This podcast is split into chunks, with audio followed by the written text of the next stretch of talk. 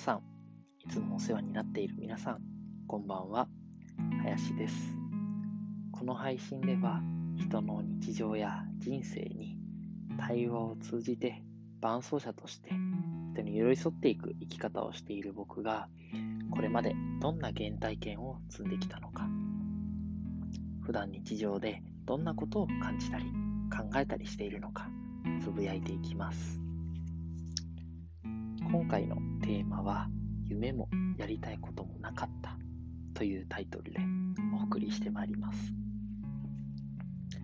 今でこそ一人の人間として表現していきたいものがあり自分に与えられた使命とは何かと問い続けながら出会う人と対話をしていき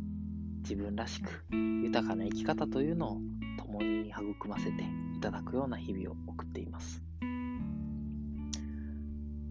ほんの数年前までは、やりたいことが自分の中で全く本当になかったですし、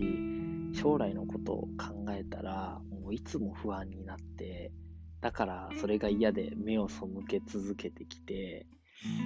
なんかこれまでしてきた経験と、なんかできることで、なんとなくこの仕事をすれば、なんか生きていけるんじゃないかな、みたいな、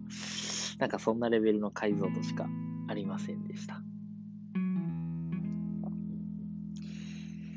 本当にこう、昔は日常で楽しいって思えたり感じたりとかもなかったですし、自信持ってこれが趣味だと言えるような好きなものとか、没頭できるものとかも何一つ持ってませんでした。例えば、あの、それをまあなんか証明するものとして、あの、僕は野球がめっちゃ好きで、あの続けてきたもんだと思ってたんですけど、学生時代。でも、あるタイミングで、ふっとこう練習が過酷だったり、そのこう人間関係みたいなところがちょっとこうタフだなというふうに、あのいう壁にぶち当たった時に、なんかそこ早く縛って乗り越えるっていうよりも、すぐこう、いろいろ理由をつけてやめてしまったんですね、野球を続けてきたはずのもの。とか、あとはこう、バンドのボーカルを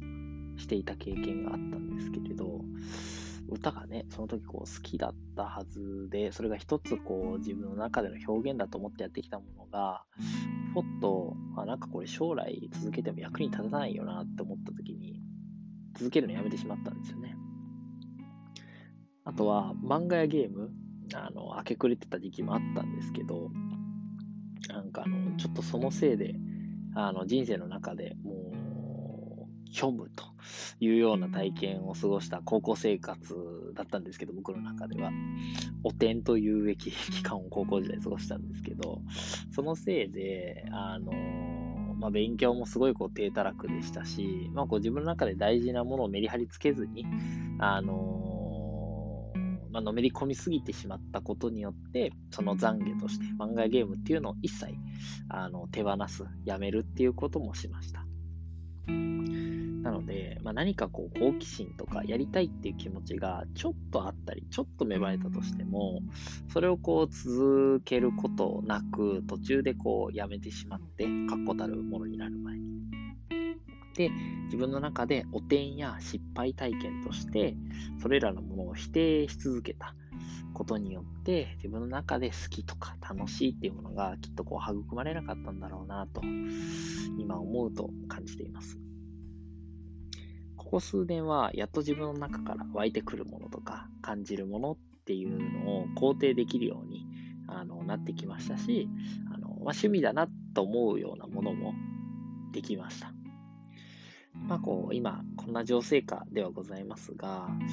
何かこれから自分のやりたいこととしてなんかこう自然との一体感を感じられるようなあのきっかけとかあとは体を動かして身体感覚にアクセスしながら五感から